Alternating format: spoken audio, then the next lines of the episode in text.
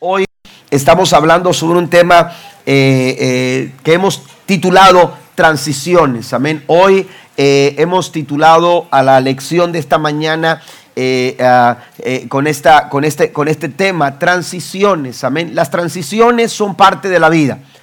nuestra vida continuamente está transicionando. Amén. la transición, usted las ve lo, ve en, cada aspecto de la vida. Por ejemplo, físicamente estamos transicionando, no somos físicamente, lo, eh, eh, eh, nuestro aspecto físico no es el de hace 10 años. Amén, no es el de hace 10 años. Y por más que quisiéramos este, aferrarnos, ¿verdad? con las uñas y dientes, ¿verdad? A, a, mantenerlo lo más, lo más jóvenes posibles, hermanos, y, y, hacer todos los remedios posibles para, para poder mantenernos este, físicamente lo más, lo más sanos y lo más saludables, la verdad es que físicamente nuestro cuerpo va pasando, amén, por una serie de transiciones. Amén. Eh, eh, eh, cuando hablamos de transición, hablamos de cambios, porque las transiciones involucran cambios. era la otra pista, por favor. Este, era para el final. No, no es cierto. No voy a cantar, no se me vayan. Ok, no se me vayan a ir. Este, no voy a cantar. Ok, este, ah, pero entonces eh, hablamos de transición y cuando hablamos de transición estamos hablando de cambio.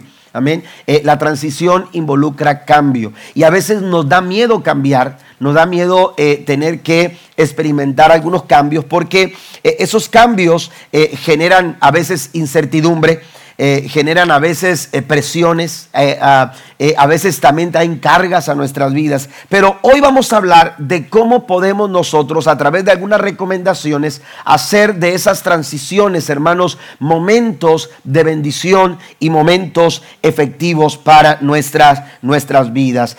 la palabra transición en la Real Academia Española se define de la siguiente forma. Es la acción y el efecto de pasar de un modo de ser o estar a otro distinto. También se señala que la transición es la situación o estado intermedio entre algo antiguo o pasado con otro nuevo al que se llega tras un cambio. Es el estado intermedio. Amén. Ahora mismo estamos en un estado intermedio. Eh, estamos para cerrar un ciclo. Estamos eh, eh, para cerrar un ciclo de un año 2018.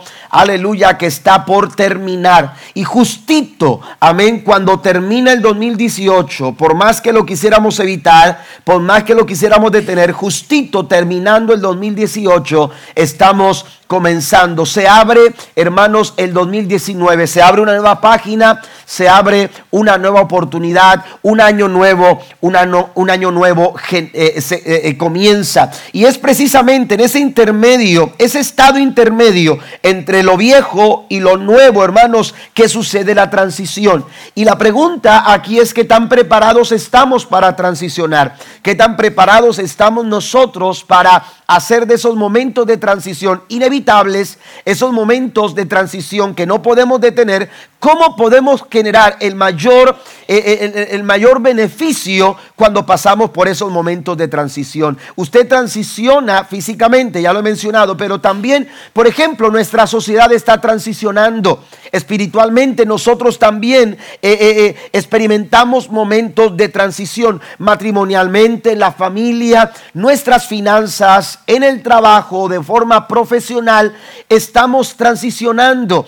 La transición, hermano, hermanos, es parte de la vida. En la naturaleza usted encuentra experiencias de transición. Espiritualmente Dios nos lleva a transicionar. La Biblia nos dice en Romanos capítulo 8 versículo 29 que el propósito de Dios es nuestro cambio. Mire lo que dice el verso 29 de Romanos 8, la nueva traducción viviente dice, pues Dios conoció a los suyos de antemano y los eligió para que llegaran a ser, note esa expresión, llegaran a ser no somos, cuando Dios nos encuentra, no nos encuentra, aleluya, siendo lo que Él quiere que seamos. Amén. Eh, eh, somos completamente diferentes a lo que Él pensó que nosotros eh, debemos de ser. Pero entonces su trabajo, su propósito, su plan es que nosotros lleguemos a ser. ¿Está conmigo?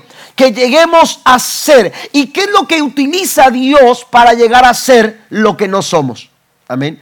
¿Qué es lo que utiliza Dios para llegar a ser de mi persona, de mi carácter, de mi matrimonio, de mi familia? De, lo que, de lo que Él ha planeado para mí. ¿Qué es lo que utiliza Dios para llevarme al lugar donde Él quiere llevarme? Para llegar a lograr lo que Él quiere que logre. Para llegar a ser aquello que Él quiere que yo sea. Dice el apóstol Pablo que Él nos elige para llegar a ser como su Hijo. Entonces el propósito de Dios es nuestra transformación. El propósito de Dios es crear un cambio. Es llevar nuestras vidas, hermanos, aleluya, a cambiar. Tenemos que cambiar conductas. Tenemos que cambiar pensamientos, tenemos que cambiar actitudes, tenemos que cambiar motivaciones, tenemos que cambiar diferentes formas en nuestra vida para llegar a ser lo que nosotros todavía no somos. ¿Estamos de acuerdo?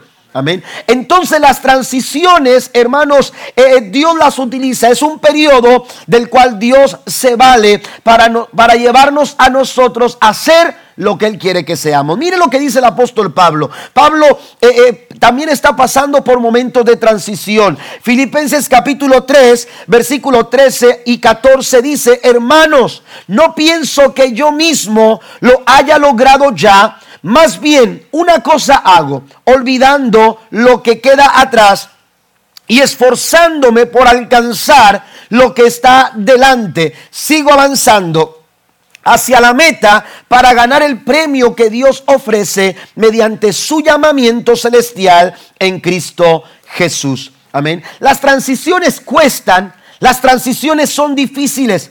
Las transiciones son complicadas, pero ¿qué podemos hacer para manejar esos momentos de transición y poder tener mejores resultados? Hay cuatro recomendaciones que yo quiero hacerle en esta, en esta mañana, considerando lo que Pablo menciona en estos dos versículos del capítulo 3 a los filipenses. La primera cosa que tenemos nosotros que hacer es desarrollar una mayor comunión con Dios si queremos sacar el mejor de los provechos a esos tiempos de transición, mire, la transición puede durar mucho tiempo. Amén. La transición entre un año, eh, eh, entre un año que se está terminando y, y un año que comienza, hermanos, es un segundo. Amén. Es un segundo, es un momento. Amén. Así es la transición en cuanto al tiempo, porque el tiempo no se detiene. Amén. El tiempo está bien marcado, está bien definido. Amén. Eh, entonces, la transición puede durar un segundo, pero podemos nosotros, hermanos, en nuestra actitud, quedarnos estancados en el 2018. Amén. Podemos estar estancados e, en el 2018 sin avanzar al 2019. Hay personas, no sé si usted ha llegado a lugares donde dice usted, estoy visitando el pasado. ¿No? ¿No, ¿No les ha pasado a ustedes? Sí. Como que me siento hace 15 años atrás. ¿Verdad? Como que en este lugar eh, eh, nosotros fuimos ahora en verano, fuimos a, eh, por allá por el área de, Missouri, ¿verdad? Branson, por allá, y, visitamos algunos, algunos pueblos, hermanos, donde, donde la, la, comunidad, ¿verdad? visten este, como hace, no sé, 100 años atrás, como los 1800. Amén. así. Y, usted los mira. y los niños tienen puros, puros, este, eh, eh, vimos una pareja jóvenes que nos llamó la atención, este, eh, muy jóvenes y como con ocho, así caminando así, detrás de ellos, ¿verdad? Y, jóvenes, y, eran como ocho niños los que tenían de, familia, y, este, y, vestidos todos de una forma de vestir en el pasado. Amén. De pronto tú llegas a lugares que se han quedado estancados, que se han quedado estacionados, que se han quedado detenidos eh, eh, en una... Porque la transición, hermanos, puede ser tan pesada que podemos estar dando vueltas en esa transición porque no hemos hecho lo que tenemos que hacer para poder transicionar. Amén. La transición es un periodo de tiempo, pero no es un estado definitivo. Amén. Tenemos que eh, eh, nosotros avanzar. Pablo aquí se encuentra, hermanos, descubriendo que ha alcanzado cosas, pero no ha alcanzado todo lo que él quería alcanzar.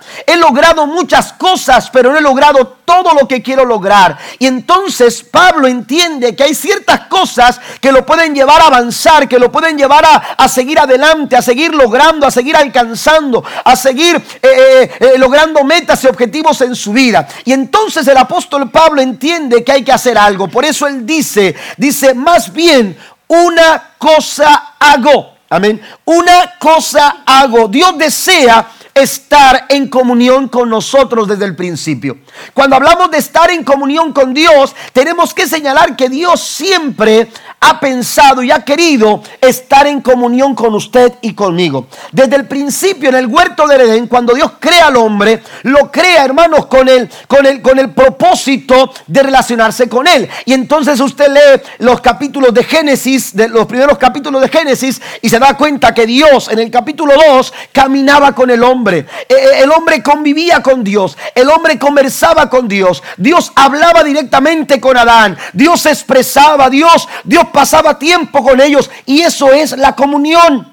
La comunión Dios eh, eh, la quiso tener con el hombre desde el principio. Sin embargo, hermanos, el pecado vino a romper esa relación. Pero era tanto el deseo de Dios por estar en comunión con la raza humana hermanos, que no escatimó absolutamente nada para poder restablecer esa relación personal con el ser humano. Y entonces, ¿qué hizo Dios?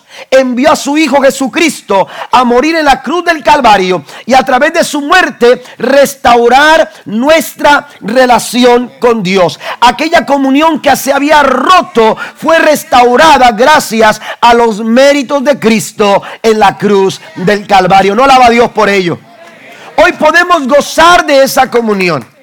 Hoy podemos gozar, dice el apóstol Pablo, justificados pues por la fe, tenemos paz para con Dios. No es por nosotros, no es por lo que nosotros hemos, hemos hecho o hemos dejado de hacer. Es por la fe en el Señor, la fe en lo que Él hizo por nosotros. Hemos sido justificados por la fe. Y gracias a eso, ahora tenemos paz para con Dios por medio de nuestro Señor Jesucristo.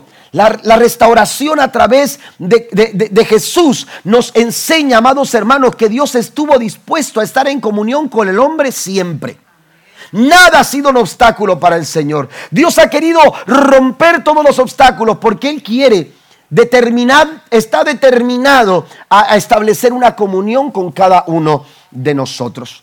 Amén. Y esto es importante que nosotros lo veamos. Dios está listo para estar en comunión. Pablo dice, una cosa hago. Mire, eh, eh, es importante entender eh, las palabras que, utiliza el apóstol Pablo y, algunas de ellas usted las va a ver también en algunas expresiones que otros, otros personajes también manifestaron en su momento. Pero Pablo habla de una cosa. Pablo no habla de dos cosas ni de tres. Pablo no está viendo opciones. Pablo dice lo único que necesito. Amén. Pablo dice, en estos momentos de transición hay algo que se necesita. Y, en esos momentos de transición estamos hablando de que se generan cambios, se genera incertidumbre. Y debido a eso, hermanos, necesitamos algo seguro. Lo, lo único seguro cuando caminamos por tiempos de transición, hermanos, es aquel que nunca cambia. Es aquel que sigue siendo el mismo de ayer, de hoy y por todos los siglos. Por eso dice Pablo, una cosa hago. Y lo que usted y yo necesitamos hacer, esa cosa única que necesitamos, el orden de prioridades, cuando hablo de, de, única cosa, estamos hablando de lo que vale la pena. Y el, problema de, muchos en este 2018, aleluya, fue porque no establecieron o no, no, no, no honraron sus prioridades no, determinaron qué era lo primero, qué era lo más importante. En este 2018 algunos se desenfocaron, algunos, aleluya, perdieron el camino, algunos perdieron el rumbo, algunos tomaron, aleluya, decisiones equivocadas. ¿Por qué? Porque perdieron de vista lo primero. ¿Y qué es lo primero? Lo primero es hacer de nuestra, de nuestra vida una, una vida que se relacione continuamente, continuamente en comunión con Dios. ¿Alguien está aquí esta mañana? Amén. Jesús dijo, buscad primeramente el reino de Dios y su justicia. Hay muchas cosas, pero hay algo de lo cual usted y yo tenemos que ocuparnos en este 2019. Hay algo que usted no puede perder de vista. Si algo usted quiere alcanzar, si algo usted quiere lograr, si algo usted quiere conseguir, si usted se quiere mantener en el camino, en la dirección correcta, usted necesita considerar la importancia, valorar la importancia, abrazar la importancia de desarrollar una mayor comunión con Dios, aleluya, en su vida. Necesitamos generar formas y maneras para relacionarnos con el Señor. Mire lo que dice Apocalipsis capítulo 3 versículo 20. He aquí dice el Señor, yo estoy a la puerta y llamo. Si alguno oye mi voz y abre la puerta, entraré a él, cenaré con él y él conmigo. Dice Dios, estoy listo. Dice Dios, estoy listo. De hecho, ya estoy tocando la puerta. Hay algunos que no quieren abrir la puerta porque eh, eh, pasa a veces, ¿no? Que, que alguien llega a la casa, pero la casa no está lista para recibir visitas. Amén. ¿Me entiendes? O, escuchas el timbre y, todavía no te has levantado, no te has lavado los dientes, no te has cepillado, no, no te has vestido, andas todavía en pijamas, ¿verdad? Este, eh, eh, eh, me, explico. Entonces, de repente hay gente que está escuchando, Dios está tocando la puerta, Dios está tocando la puerta, pero no estamos listos. Dios quiere que estemos listos. Si queremos una transición efectiva, si queremos cambios positivos, si queremos grandes logros en nuestra vida, si queremos empezar a alcanzar cosas que no hemos alcanzado, necesitamos empezar a entrar en un tiempo mayor de comunión con el Dios Todopoderoso. Den un aplauso al Señor esta mañana. Dios quiere estar en comunión contigo. Dios quiere estar en comunión con tu familia. Dios quiere estar en comunión con la iglesia. Pero estar en comunión con Dios, aleluya, involucra, aleluya, que nosotros tenemos que separarnos de todas aquellas cosas que no le agradan al Señor. Amén. Porque esas cosas rompen nuestra comunión con Dios. La Biblia dice que el que se hace enemigo, el que se hace amigo del mundo, se constituye enemigo de Dios. No hay relación de las tinieblas con la luz. Amén. Eh, no pueden estar en comunión. ¿Qué comunión tienen las tinieblas con la luz? No pueden estar en un mismo lugar. La luz y las tinieblas no pueden compartir un mismo lugar. Así que no podemos nosotros pretender estar en comunión con Dios cuando todavía nosotros encontramos, hermanos, eh, eh, eh, esos, momentos, esas, situaciones en nuestra vida que no están agradando al Señor. Tenemos que disponer nuestro corazón a lo único. Mire, el salmista David habla de lo único también. Y al igual que el apóstol Pablo se da cuenta que hay una sola cosa que se necesita. Y en el Salmo 25 versículo 4, David dice lo siguiente, lo único que le pido al Señor, lo que más anhelo es vivir en la casa del Señor todos los días de mi vida, deleitándome en la perfección del Señor y meditando dentro de su templo. Eso es comunión. Eso es relacionarse con Dios todos los días, hermano. esto no es solamente de los domingos. Usted y yo no solamente podemos estar en comunión los domingos por la mañana. Dios quiere que estemos en comunión todos los días.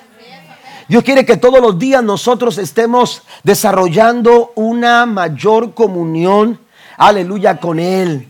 Que podamos relacionarnos con Él, que, que no tengamos reparos en abrir la puerta cuando Él toca la puerta de nuestro corazón. Cuando se ha llegado el momento de intimidar con Dios, eh, eh, intimar con Dios en la oración. Cuando se ha llegado eh, el momento de intimar con Dios a través de la lectura de la palabra. Cuando se ha llegado el momento de intimar con Dios a través de, de atender al culto de la iglesia. Que no tengamos reparos, que no haya excusas, que no haya ningún tipo de obstáculo. Que le digamos al Señor, estoy listo. Si tú quieres tratar conmigo, aquí estoy listo. Si tú quieres hablar a mi corazón, está atento mi oído a tu voz, Señor estoy listo para escuchar. ¿Cuántos están listos para comunicar, para estar en comunión con el Señor? Tenemos que, aleluya, desarrollar una mayor comunión con Dios porque esto hace que la transición avance. Amén. ¿Para qué estancarnos? ¿Para qué extender ese momento? ¿Para qué hacer más extenso el tiempo?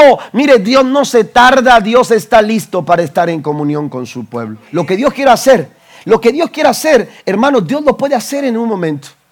Pero a veces los que nos tardamos somos nosotros. Porque cuando hablamos de transición, hablamos de cambio. Y lo que Dios quiere hacer contigo, hermano, lo va a hacer, pero cuando tú entiendas que tú necesitas hacer cambios en tu vida. Y la comunión nos da elementos importantes para poder lograrlo. Mire, yo quiero hablar de tres cosas que quiero que anote, por favor. Antes de ir a estas tres cosas, quiero que leamos la expresión de Jesús, solamente considerando la expresión de Marcos capítulo 4, verso 35. Aquel día cuando llegó la noche les dijo, pasemos al otro lado. E, ese es un momento de transición. Hemos dicho que la Real Academia Española de la Lengua se, eh, define la palabra transición, hermanos, como, como, como ese, ese cambio de un lugar antiguo, de un lugar pasado a uno nuevo. Aquí Cristo está llevando a sus discípulos de un lugar, de una orilla a la otra orilla. Pero escuche lo que dice. Dice, no van a pasar, no van a ir, no van a, no van a cruzar. Voy a ir con ustedes voy a pasar con ustedes. Jesús les dice, Jesús se involucra. Y usted puede leerlo en la nueva traducción viviente, usted puede leerlo en la nueva versión internacional, usted puede leerlo en la Reina Valera del 60, usted puede leerlo en cualquier versión que, que usted quiera leerlo en la Biblia. Y en todas las versiones dice vamos, en todas las versiones dice crucemos, en otras versiones dice pasemos, porque en cada una de esas expresiones nos dice que Cristo está listo para involucrarse, no importa cuál sea la transición de nuestra vida, dice Dios, yo no quiero faltar. Yo quiero estar contigo para llevarte a lograr lo que tú quieres, lo que tú necesitas lograr. Pasemos, dice el Señor, no tienes por qué ir solo hacia el 2019, no tienes por qué avanzar solo al 2019. Esos sueños que tú tienes, aleluya, esos pensamientos que tú tienes, puedes traerlos al Señor y Dios quiere involucrarse contigo. Pero no podemos hacer de Dios, hermanos, aleluya, eh, eh, no podemos involucrar a Dios en nuestra vida si no estamos en comunión con Él. Tenemos que establecer eh, una comunión, una relación con Dios. Hay tres cosas que suceden cuando nos relacionamos con Dios. Primero, lo conocemos. ¿Y de qué forma lo conocemos? Lo conocemos de tal forma que conocemos lo que Dios es capaz de hacer. Amén. Cuando usted se relaciona con una persona, usted dice, ah, esa persona es capaz de, hacer este trabajo. E, esa persona es capaz de realizar esta tarea. Esa persona es capaz eh, eh, usted sabe, sus hijos, usted, yo tengo cuatro hijos y yo sé, hermanos, lo que les puedo pedir a los cuatro. Amén. Eh, a uno le puedo pedir algo, a otro puedo pedir otra cosa. ¿Por qué? Porque yo sé sus capacidades, yo sé de lo que son capaces. ¿Por qué? Porque todos los días me relaciono con Él. Hay momentos en nuestra vida que parecen complicados, que parecen difíciles, que parecen, aleluya, hay tanta presión, hay tanta dificultad para enfrentar esas situaciones y de pronto uno, uno, uno, uno quisiera quisiera encontrar la salida y la solución rápido.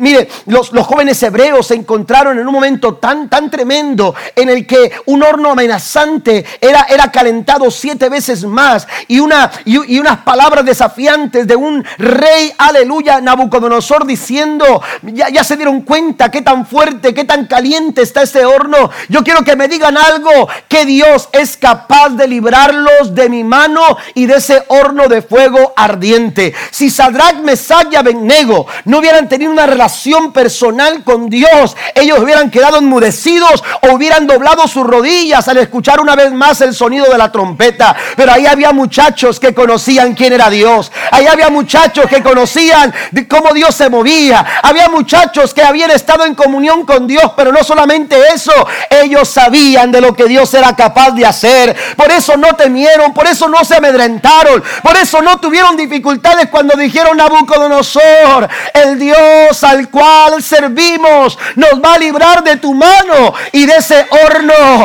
ardiente. Cuando tú te relacionas con Dios, tú sabes de lo que Dios es capaz de hacer.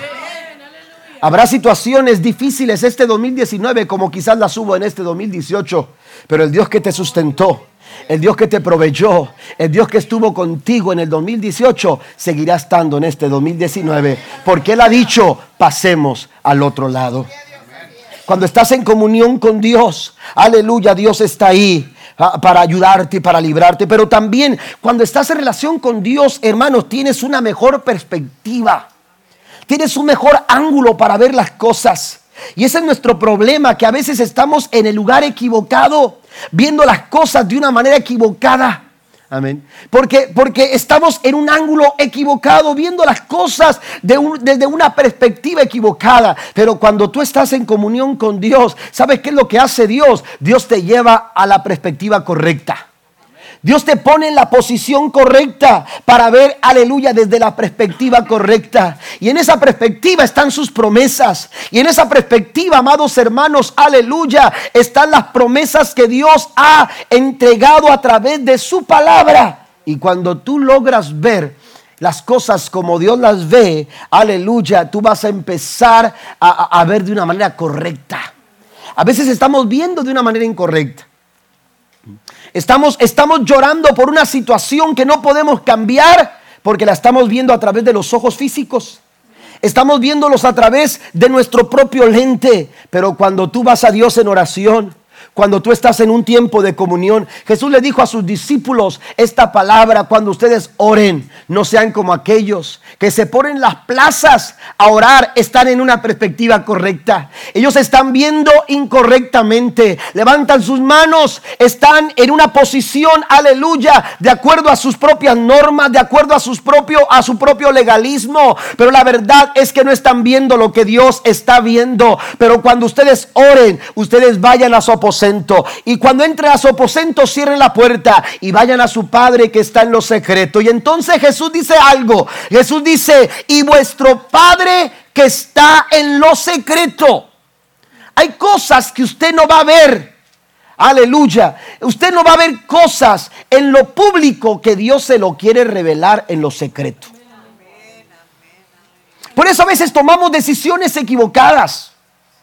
Damos pasos equivocados. Por eso a veces reaccionamos, no accionamos. Hay personas que en la vida, hermanos, este 2018 se la pasaron reaccionando a los problemas, nunca accionaron. Siempre fue una reacción porque nunca tuvieron, hermanos, la capacidad de actuar de acuerdo a lo que Dios quería que hicieran. Pero cuando tú estás en comunión con Dios, hermanos, aleluya, Dios te pone en la posición correcta para ver de una perspectiva correcta. Y tu Padre que está en lo secreto. Hay cosas que Dios te va a revelar en lo secreto. Y no vas a conocerlas de otra manera. Hay gente que viene y dice, pastor, necesito que Dios me hable. Oiga, eh, Dios habla de muchas maneras y una de las formas que Dios habla es en lo secreto. Quisiéramos que el pastor tuviera eh, eh, la palabra correcta para el momento correcto eh, y esto y lo otro y, quisiéramos que fuera así. ¿Se acuerda cuando fue, fue aquel padre de familia a presentar a su hijo que estaba endemoniado a sus discípulos y cuando Cristo llega y dice, ¿qué está pasando? El hombre dijo, es que traje mi hijo a tus discípulos y no pudieron hacer nada. Oiga, como, como diciendo, no están capaces, no tienen la capacidad que necesitan para ejercer el ministerio. No, el problema no está ahí. El problema más profundo, el problema es que a veces no vamos a lo secreto de Dios, pero cuando usted va a lo secreto de Dios, cuando usted lleva sus necesidades a lo secreto de Dios, cuando usted le dice al Señor, Señor, estoy pasando por esto, pero aquí estoy en comunión contigo, tu Padre que está en lo secreto te recompensará en público. De una alabanza al Señor. Dios, aleluya. Dios nos hace ver cosas en lo secreto para glorificar su nombre en lo público. Entonces, no solamente conocemos lo que Dios es capaz de hacer, sino que también tenemos una mejor perspectiva. Y por último, aleluya, también descubres herramientas divinas. La Biblia es muy clara en cuanto a esto. La Biblia dice que las armas de nuestra milicia no son carnales, sino que son poderosas en Dios para la destrucción de fortalezas. Amén. Las armas con las que necesitamos pelear las armas con las que necesitamos avanzar, esas herramientas. Aleluya, con las que a veces luchamos, hermanos, eh, eh, se, nos, se, nos, acaban tan rápido.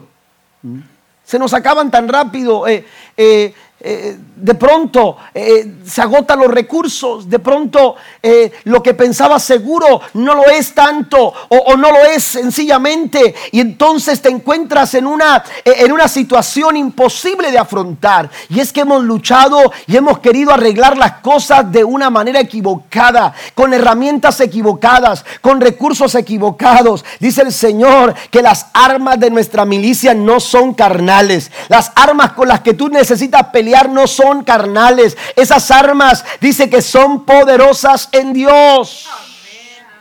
Y estas armas solamente son para aquellos, aleluya, que están en comunión con el Señor.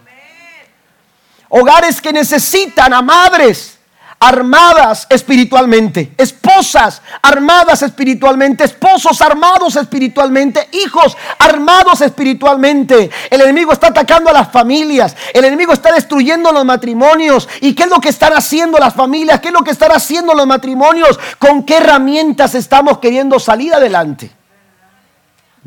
¿Con qué recursos queremos afrontar nuestros problemas matrimoniales? ¿Con qué recursos queremos eh, eh, afrontar nuestros problemas eh, espirituales, nuestros problemas financieros, nuestros problemas familiares, nuestros problemas físicos? Amén. ¿Cuáles son los recursos que estamos utilizando? ¿Mm? Amén. Estos recursos son pasajeros, los de este mundo son pasajeros. Lo que tú tienes en el banco es pasajero. Tu trabajo en cualquier momento cambia. La vida, la vida cambia en cualquier momento, pero hay alguien que no cambia y es el mismo de ayer, de hoy y por los siglos. Lo único estable en este tiempo de transición se llama Jesús de Nazaret. Él es lo único seguro para nuestra vida y Él tiene las herramientas y los recursos que tú y yo necesitamos para afrontar todo en la vida. La Biblia dice que Él suplirá todo lo que nos falte. ¿Cuántos lo creen? Dios va a suplir todo lo que nos falte conforme a sus riquezas en gloria. Número dos, vamos avanzando. Número dos, atrévase a soltar el pasado.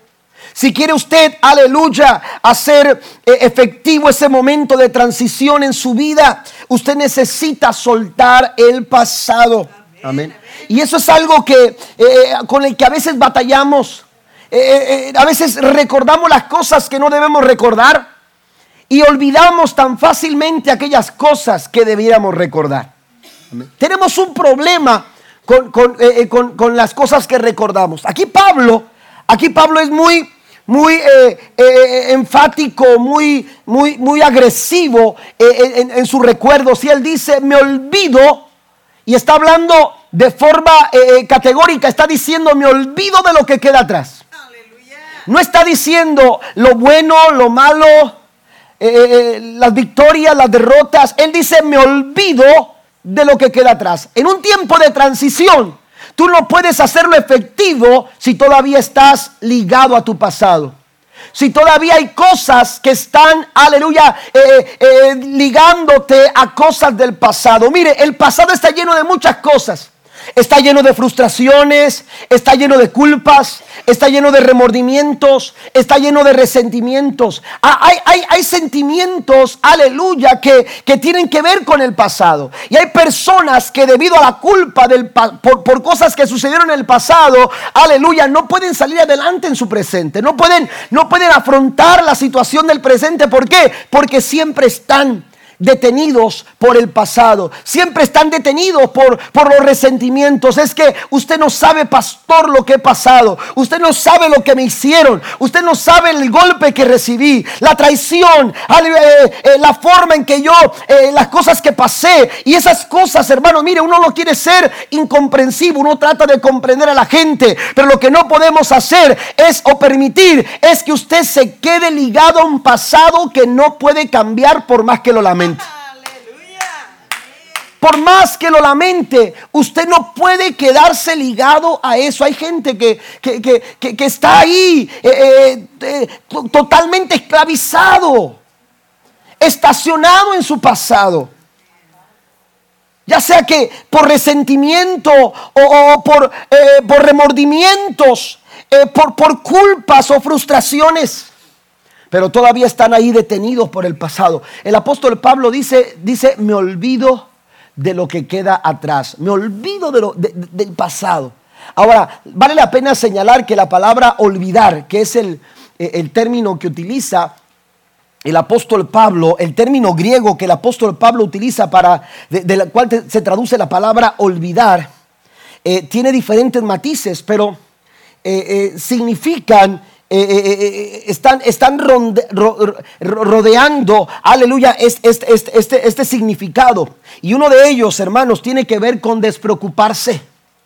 Amén. Yo les he dicho a ustedes que la preocupación, según los psicólogos, el 97% de las preocupaciones del, del ser humano común amén, el 97% de las preocupaciones no tienen sentido. Es decir, el ser humano se está preocupando por cosas que no tienen sentido. ¿Por qué? Porque primero se preocupa por cosas del pasado. Amén. Y dicen, no tiene sentido preocuparse por cosas del pasado, porque por más que te preocupes, no puedes cambiar las cosas del pasado.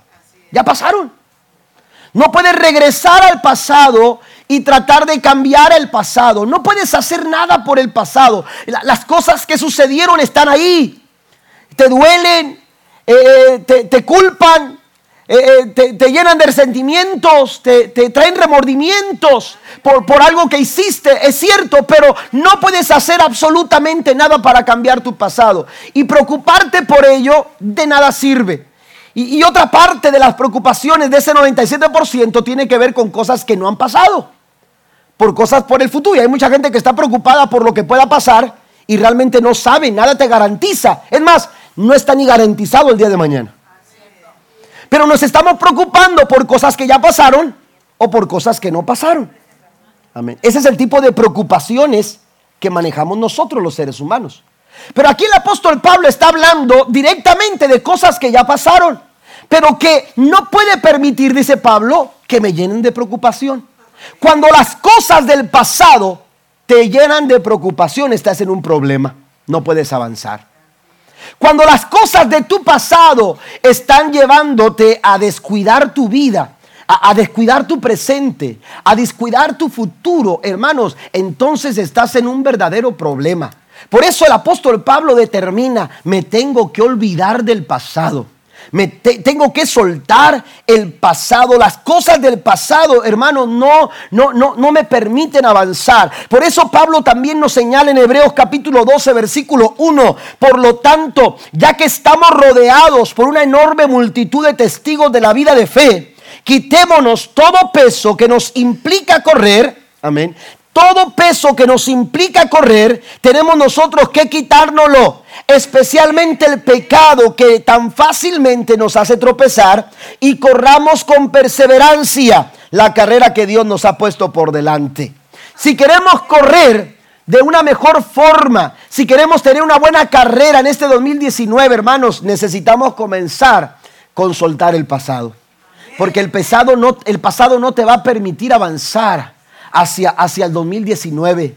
El, pasado te va a detener. Mire lo que pasaba con el pueblo de Israel. Israel caminaba por el desierto. Israel, aleluya, eh, experimentaba cosas de parte de Dios en el desierto, pero nunca avanzaron hacia la tierra prometida.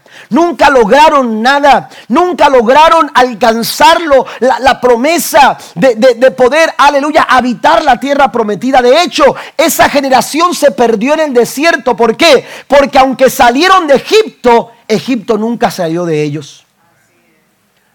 Porque aunque salieron de la tierra de Egipto, hermanos, ellos todavía quedaron en el pasado. Y cada vez que sucedía algo decían, queremos volver. Estábamos mejor en Egipto, nos iba mejor en Egipto, disfrutábamos mejor en Egipto, vivíamos mejor en Egipto. Y hermanos, y eso era una mentira. ¿Eh? Porque ellos, si usted va a la Biblia, dice que oraban y clamaban y de hecho Dios levanta a Moisés.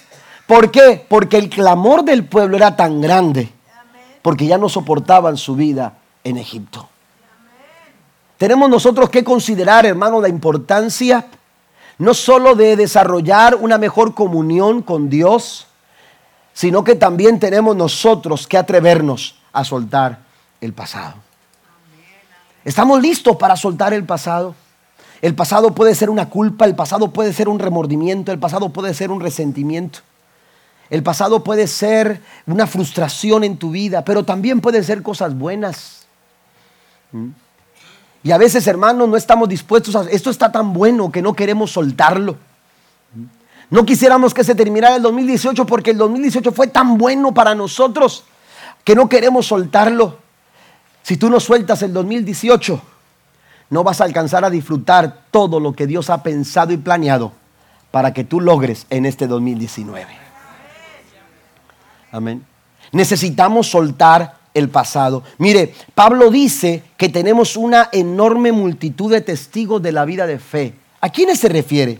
Se refiere, hermanos, a los, a los héroes de la fe. Se refiere a Abraham, se refiere a Isaac, se refiere a José, se refiere a Josué, a Moisés, se refiere a todos estos hermanos, aleluya, hombres de Dios que lograron y conquistaron tantas hazañas. Dice el apóstol Pablo, esos son nuestros testigos. Ellos dan testimonio de que se puede lograr. Ellos dan testimonio de que se puede conquistar. Ellos dan testimonio de que se puede vencer. Ellos dan testimonio de que se puede alcanzar lo que las metas que se han trazado. Pero la pregunta aquí, hermanos, es ¿Qué tuvieron que soltar ellos para lograrlo? ¿Qué es lo que tienes que soltar tú para poder lograr lo que Dios quiere que tú alcances? No pretendo haberlo ya alcanzado, dice el apóstol Pablo, ni que ya sea perfecto, pero entonces hago una cosa, me olvido de lo que queda atrás. Tenemos que estar dispuestos a olvidarnos de lo que queda atrás. Mire, le comparto este texto y quiero leerlo en dos versiones la versión nueva traducción viviente y la versión nueva internacional. Dice la, nueva internacional, dice, olviden las cosas, Isaías 43, eh, versículo 18, olviden las cosas de antaño, ya no vivan en el pasado. Esto lo dice el profeta Isaías cientos de años atrás. Antes de que Pablo nos recomendara olvidar lo que queda atrás, Isaías ya estaba hablando de esta palabra y la estaba diciendo al pueblo, olviden las cosas de antaño, ya no vivan en el pasado. Pero ¿cuál es el sentido? ¿Cuál es el sentido que le da eh, el profeta Isaías a estas palabras? Porque mientras que Pablo quizás está hablando mayormente de cosas que nos pueden llevar a preocuparnos por cosas del pasado, aquí el profeta Isaías se está refiriendo, hermanos, note lo que dice la nueva traducción viviente, pero olvida todo eso no es nada comparado con lo que yo voy a hacer. Diga conmigo estas palabras. Lo que Dios está por lo que Dios hizo conmigo en 2018 no se compara en nada con lo que Dios va a hacer conmigo en el 2019. Denle un aplauso al Señor esta mañana. Hay que olvidarnos de todo eso. Buenas cosas, es gloria a Dios. Gracias a Dios por el 2018 pero no se compara con lo que Dios va a hacer en el 2019. Mi agradecimiento, aleluya, en el 31 de diciembre de 2019 será mayor que mi agradecimiento el día de mañana en el 2018 cuando termine este año. Será mayor, ¿por qué? Porque lo que Dios va a hacer será mucho más grande. Número tres, hermano, la tercera recomendación es determine los ajustes que debe de hacer. Usted quiere transicionar y que esa transición sea efectiva en su vida, en su familia, en su matrimonio, en sus finanzas. Mire, a veces el problema, eh, eh, de pronto hay personas que dicen, este 2018 para mí fue un año bastante complicado porque eh, terminé con muchas deudas. Amén. Pero vamos a analizar un poco esa situación. Vamos a presentar un cuadro. No quiero decir que este sea el caso, ojalá y no, ¿verdad? Ojalá y todos ustedes tengan todo pagado. Amén. Entonces, eh, eh, eh, resulta que, de pronto usted dice, dice, es que este 2018 terminé con muchas deudas. Vamos a analizar un poco, ¿por qué terminaste con muchas deudas? Amén. ¿Por qué? ¿Porque no hubo trabajo? No, no, sí tuve trabajo. Entonces el problema no es que no hubo trabajo. Amén. Entonces vamos a, vamos a, seguir analizando la situación rápidamente. Vamos a ver qué es, lo que, qué, es lo que, qué es lo que pasó. De pronto, hermanos, nuestros gastos fueron mayores. Vamos a analizar entonces ya no si hubo trabajo o no, el trabajo hubo. Vamos a analizar nuestros gastos. Y cuando uno llega a ese punto, hermano, de pronto uno descubre que empezó a gastar en cosas que no debió haber gastado. Llega un momento en que todos se quedan callados y que nadie dice nada. Pero a veces, hermanos, nuestro problema no es la falta de trabajo. Nuestro problema es que de pronto empezamos a descuidar nuestros gastos y empezamos a generar gastos que en otros años no teníamos. Amén. Y entonces llegamos a un al final del 2018 con frustración, llegamos al 2018 con deudas, llegamos al 2018 con muchas complicaciones, aleluya, pensando que en el 2019 hay que buscar un mejor trabajo, en que hay que buscar un segundo trabajo. Y la verdad es que a veces, hermanos, tú te puedes conseguir un segundo. Mire, sucede lo que a veces sucede en, un garaje de la casa. Amén. Resulta que tú limpias el garaje y tu esposa lo ve limpio y todo organizado y dice, hay aquí espacio para poner esta cajita. O a lo mejor a ustedes les pasa nada más eso. mi esposa me va a decir, yo no soy. No, yo soy, yo soy el que hago eso. Aquí hay lugar, aquí pongo esta cajita. Y después ya no fue una cajita, fue un montón de cajas. Y aquel garaje que, estabas que habías organizado, hermanos, está otra vez lleno de un montón de cosas que no sabes de dónde salieron. ¿Por qué? Porque no hacemos ajustes, no hacemos ajustes en nuestras formas, en, nuestras, eh, eh, en, nuestra, en nuestra, manera de actuar, eh, en nuestras decisiones, en nuestras actitudes no son ajustadas. Y, esto es muy importante a la hora de hacer cambios en nuestra vida, a la hora de, de que los cambios se generan. Es importante saber que un cambio que se genera, hermanos, va a involucrar ajustes.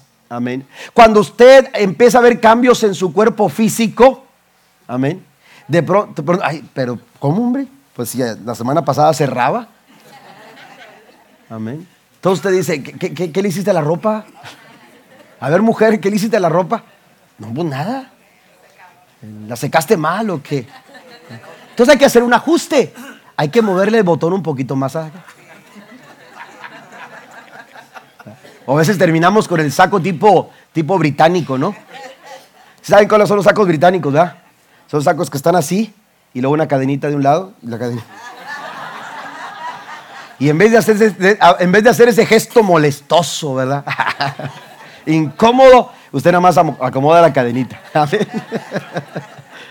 Entonces, eh, eh, empezamos a, analizar la situación y, muchas veces, hermanos, el problema no está eh, en otra área, el problema está en el, en el, asunto de que no estamos haciendo ajustes y no ajustamos. De pronto, aleluya, necesitamos ajustar, si hay algunos gastos que hacer, bueno, viene este gasto que es importante hacer, necesitamos ajustar de este lado. Amén. Vamos a ajustar de esta manera, vamos a ajustar. Y, sucede mucho en estas, en estas temporadas, cuando viene la, celebración de Navidad. Y, entonces eh, el año pasado regalamos ciertos tipos de regalos y, de pronto este año llegó la hora de hacer las compras y de pronto dice la esposa o el esposo hay que comprar los regalos, pero, pero, pero eh, eh, estamos listos. No es que el año pasado hicimos esto, bueno, podemos hacerlo otra vez.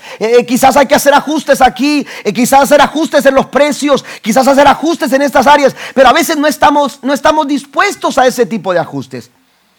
Cuando hablamos de transición, hermanos, la transición será más efectiva si nosotros empezamos a valorar la importancia de ajustar ciertas áreas en nuestra vida.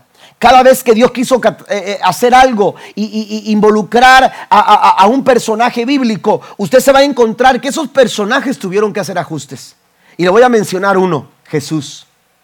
¿Sabe que Cristo tuvo que hacer ajustes. El plan de Dios era salvar al mundo. El plan de Dios era, era, era, era, pagar el precio por nuestra redención.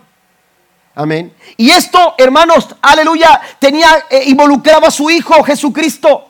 Y entonces, para que Cristo viniera a morir a este mundo, Jesús tuvo que hacer ajustes.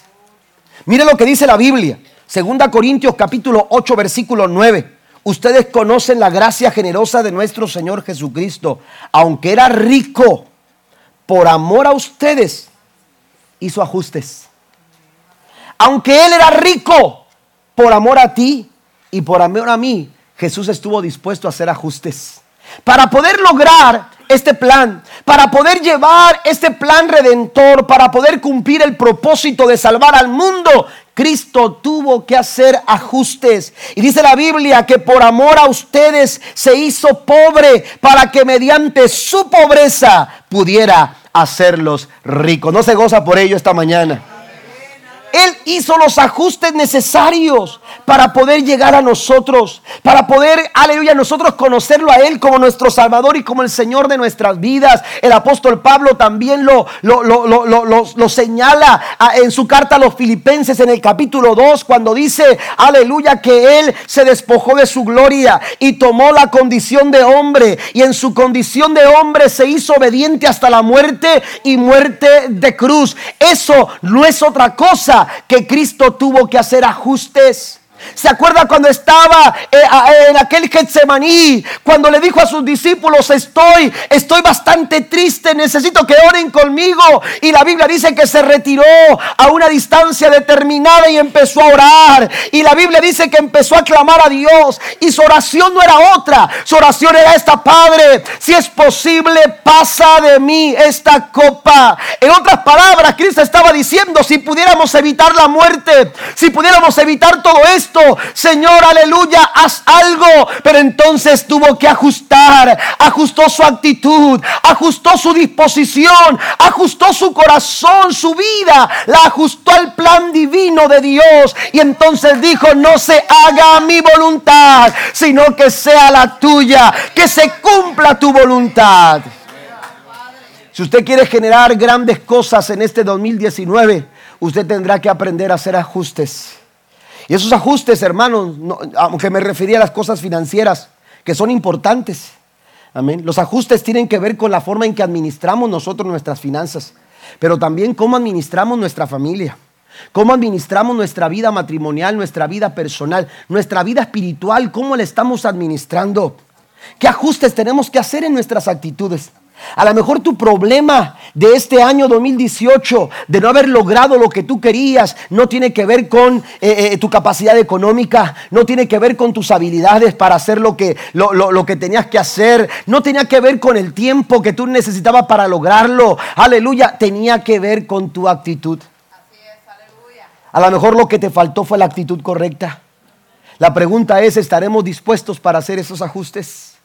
Para tener la actitud que necesitamos para este 2019 para poder realizar los logros, alcanzar los sueños de Dios para nuestra vida, necesitamos hacer ajustes. La Biblia nos dice en Lucas capítulo 14, versículo 33, así pues, cualquiera de vosotros que renuncia, eso es ajustes, renuncia a todo lo que posee, dice, no renuncia a todo lo que posee, no puede ser mi discípulo. Necesitamos nosotros, hermanos, realizar ajustes en nuestras, en nuestras vidas. Noé, Noé no podía continuar su vida como siempre y al mismo tiempo construir un arca. Abraham no podía quedarse en Ur o en Arán y a la vez ser padre de una nación en Canaán. Moisés no podía permanecer en el desierto pastoreando ovejas y al mismo tiempo presentarse ante el faraón. David debió dejar su rebaño para ser rey. Jonás debió dejar su casa, pero también ajustar, aleluya, su vida y soltar completamente sus prejuicios sobre Nínive. Amós, Amós tuvo que dejar los sicómoros a fin de predicar en Israel. Pedro, Andrés, Santiago, Juan debieron dejar su negocio de la pesca para seguir a Jesús. Mateo tuvo que dejar la mesa de los impuestos para ir en pos de Cristo. Y Saulo tuvo que realizar un cambio total de dirección en su vida a fin de ser usado por Dios para predicar el Evangelio a los gentiles.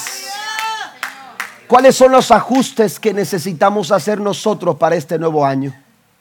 Porque tú puedes trazarte las mejores resoluciones, tú puedes trazarte las mejores metas y los mejores propósitos, pero si no estás dispuesto a ajustar, no vas a lograr alcanzar. Mira, a veces el ajuste tiene que ser en nuestra actitud, a veces el ajuste tiene que ver con la estrategia. ¿Mm? A lo mejor hay que cambiar la estrategia, a lo mejor hay que eh, ajustar la estrategia, pero también tenemos que ajustar nuestras decisiones. Por eso el apóstol Pablo decía, me olvido de lo que queda atrás pero ajusto. Y esto ajustar, hermanos, provoca esfuerzo o demanda esfuerzo. Dice, esforzándome por alcanzar lo que está delante. Y por último, por último, enfrente sus temores.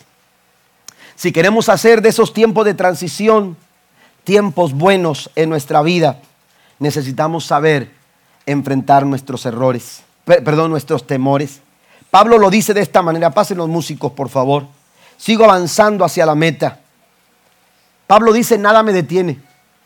No me detengo por nada, sigo avanzando hacia la meta para ganar el premio que Dios ofrece mediante su llamamiento celestial en Cristo Jesús. Si algo busca detenernos, hermanos, si algo va a tratar de detenernos, son los temores.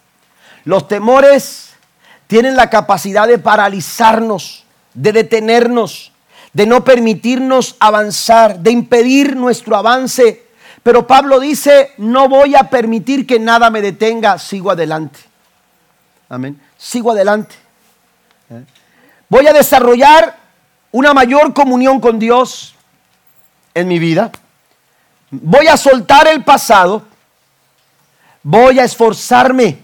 Amén. Para ajustar lo que tenga que ajustar. Pero Pablo dice, no me voy a detener. Pablo dice, me tengo que, me tengo que avanzar. Y avanzar, hermanos, en muchas ocasiones te lleva a enfrentar tus más grandes temores, tus más grandes miedos. Para, para Abraham avanzar hacia el monte Moria era avanzar hacia el lugar donde su hijo había de ser sacrificado. ¿Qué hubiera hecho usted? ¿Qué hubiera hecho yo? ¿Qué hubiéramos, qué hubiéramos hecho nosotros?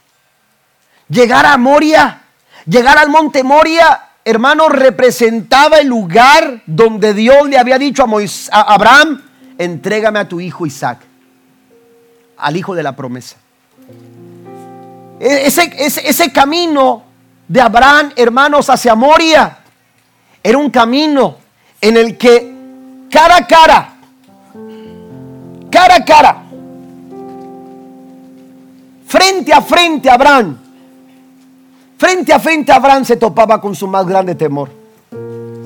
Su más grande temor era saber que su hijo habría de morir. Pero al igual que Pablo, Abraham avanzó. Al igual que Pablo, Abraham continuó. Al igual que Pablo, Abraham dijo, no me voy a detener, voy a avanzar. El temor va a tratar de detenerte, el temor al fracaso, el temor a la derrota, el temor a un intento más. Es que ya lo intenté una vez, ya, ya, ya lo buscamos una vez, ya tratamos una vez. Eh, ¿Para qué tratarlo otra vez? Y ese, ese, ese querer intentarlo otra vez a veces nos llena de temor. El temor al que dirán, el temor a la burla, el temor a que la gente nos señale, el temor a que nos digan o que simplemente no digan nada. Pero a veces la vida está llena de temores. Yo no sé cuál sea tu temor, pero no importa cuál sea tu temor, el llamado de Dios es a que tú avances. El temor no te va a llevar a donde tú quieres llegar. El temor no te va a ayudar a llegar donde tú tienes que llegar. El temor te quiere detener. Mire, el temor el miedo, el temor es la raíz de todas tus indecisiones. Mucha gente está indecisa porque hay miedos, porque hay temores y, no nos gusta que sepa la gente que nos da miedo. No nos gusta que la gente sepa que tenemos temores. Tratamos de ocultarlos, tratamos de evitarlos. Amén. ¿Me entiende? Una ocasión unos muchachos me decían, este, me decían, a mí me dan miedo mucho los payasos. Y yo decía, ¿cómo le va a dar miedo a un payaso? Oiga, cuando se encontraron con uno, parecían niños chiquitos. Con un miedo, con un temor. Con un miedo y un temor al payaso. Algunas experiencias que tuvieron ellos, desagradables con los payasos. Pero, pero hay muchos miedos que quieren detenerte. No los vas a vencer si no los enfrentas. No los vas a vencer si no les das la cara. Si los estás evitando. Si los, si, los estás excusando. Mire, la Biblia nos dice en Marcos capítulo 6, versículo 45. Inmediatamente después. Inmediatamente después de qué? Inmediatamente después de la pesca milagrosa. Inmediatamente después de haber alimentado a más de cinco mil personas. La Biblia dice que Jesús insistió en que sus discípulos regresaran a la barca y comenzaran a cruzar el lago hacia Bethsaida mientras él enviaba a la gente a casa. Lo más seguro para muchos hermanos para evitar el miedo es estar con alguien. Amén. Es, quedarse en la multitud. ¿Se acuerda cuando le decían a usted, mamá o papá, le decían, ve a traerme algo de arriba, en la planta de arriba? Ya era noche. Y todo, sobre todo las casas en México, ¿no? Las casas en México, la vida está abajo, o la vida está eh, eh, afuera, la vida está eh, en la sala, ¿no? Acá todos estamos en los cuartos. Pero allá, allá acostumbramos a estar en la sala, a estar en la cocina, a estar en el corredor, a estar en el patio, andar corriendo por allá. Y de pronto llegabas a la casa y estabas todos en la sala y de pronto tu mamá era el primero que te encontraba y decía, Octavio, ve a traerme algo de arriba. Y tú mirabas para arriba, todo oscuro. Y entonces ibas con uno de tus hermanos y le decías, oye, acompáñame, voy para arriba. Y allá iban los dos, subiendo los escalones. Amén buscando el interruptor de la luz para prenderlo y llegar a donde tenías que llegar. Porque uno se siente seguro con la compañía de otro. Los discípulos se sentían bien en la multitud porque había canciones, había alabanzas, había, había, había una fiesta, había celebración. Jesús había alimentado toda una multitud. ¿Qué más podía hacer Jesús? La gente estaba emocionada, eh, la gente estaba muy, aleluya, muy eh, expectante a algo más de parte de Cristo. Sin embargo, Jesús dice que insistió. Era, era más importante salir de ese lugar y montarse en una barca y navegar y cruzar. Lo más seguro era quedarse en la comunidad de la multitud, pero Cristo les dice, no se pueden detener, ustedes tienen que avanzar. Lo más seguro para algunos es es quedarse en la comodidad, en el confort, eh, eh, eh, en, en las cosas buenas de este 2018, pero el Señor dice, tú no te imaginas lo que yo quiero hacer contigo en este 2019. No te puedes quedar entre la multitud. Entre la multitud, aleluya, nos queremos perder. Queremos evitar enfrentar cosas que sabemos, hermanos, que tendremos que enfrentar cuando, cuando determinamos avanzar. Pero nunca vencerás tus miedos si tú no estás dispuesto a seguir adelante.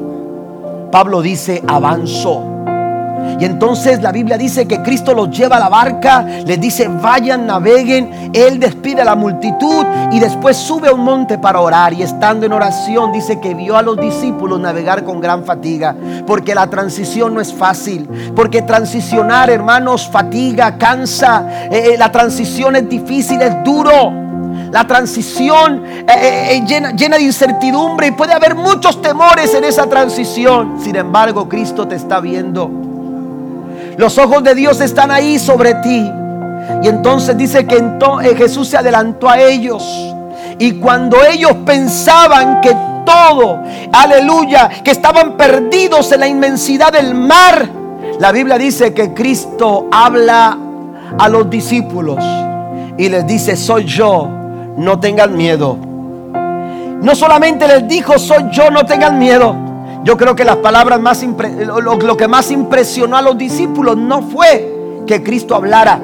Lo que impresionó más a sus discípulos es ver a Jesús caminando sobre las aguas. Tu más grande temor se puede levantar en contra tuya, pero nunca se levantará sobre aquel que todo lo puede, porque Él camina sobre las aguas. Den un aplauso fuerte al Señor. Póngase de pie conmigo, por favor. El temor no te puede detener. Dios ha hecho todo para que tu temor, tu temor sea disipado. Dios ha hecho todo para que tu temor se acabe. Yo no sé cuál sea tu miedo. Yo no sé cuál sea el temor que agobia tu corazón. Pero Dios ha hecho todo para que ese temor se termine ahora. ¿Sabe que en la Biblia hay antídotos en contra del miedo? En el Salmo 34, versículo 4, el antídoto es buscar a Dios. Busqué al Señor y Él me respondió y me libró de todos mis temores. En Romanos 8:31, el antídoto es confianza. Dice la traducción lenguaje actual, solo nos queda decir que si Dios está de nuestra parte, nadie podrá estar en contra de nosotros. Y en el Salmo 56:3, cuanto siento miedo, pongo en ti mi confianza.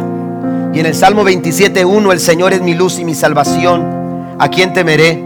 El Señor es el baluarte de mi vida. ¿Quién podrá amedrentarme? Pero Juan, en su primera carta, capítulo 4, verso 18, nos dice que el antídoto del temor es el amor de Dios. Porque en el amor no hay temor, porque el perfecto amor echa fuera el temor. Dios ha hecho todo para que tú no tengas miedo.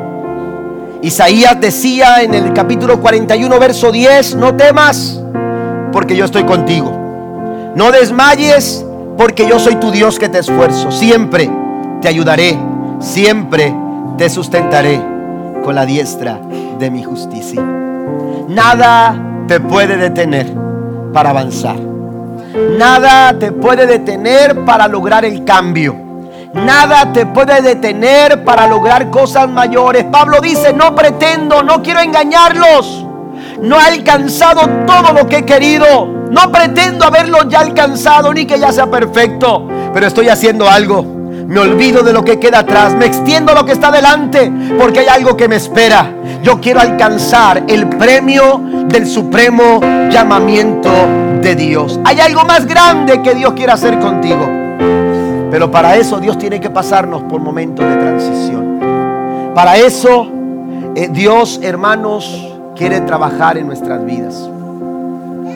Cuando le preguntaron a un, a, un capitán, a un hombre conocedor de, de navegar en el mar con grandes embarcaciones, le preguntaron, le preguntaron qué fue lo que hundió al Titanic.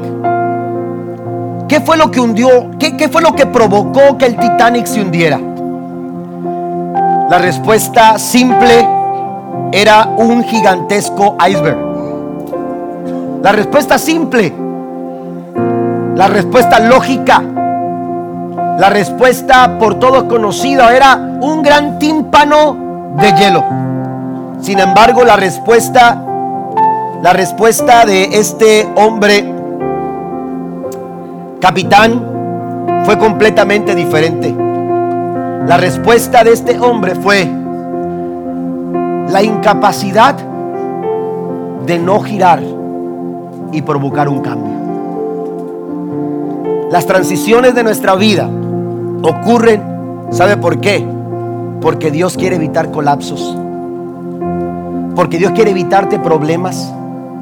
Porque Dios quiere evitarte, hermanos, una destrucción mayor. Porque cuando Dios nos hace transitar por estos momentos de cambio, Dios transforma nuestras mentes, Dios transforma nuestras conductas, Dios transforma nuestros pensamientos y Dios, Dios de esta manera trabaja para llevarnos a algo mejor.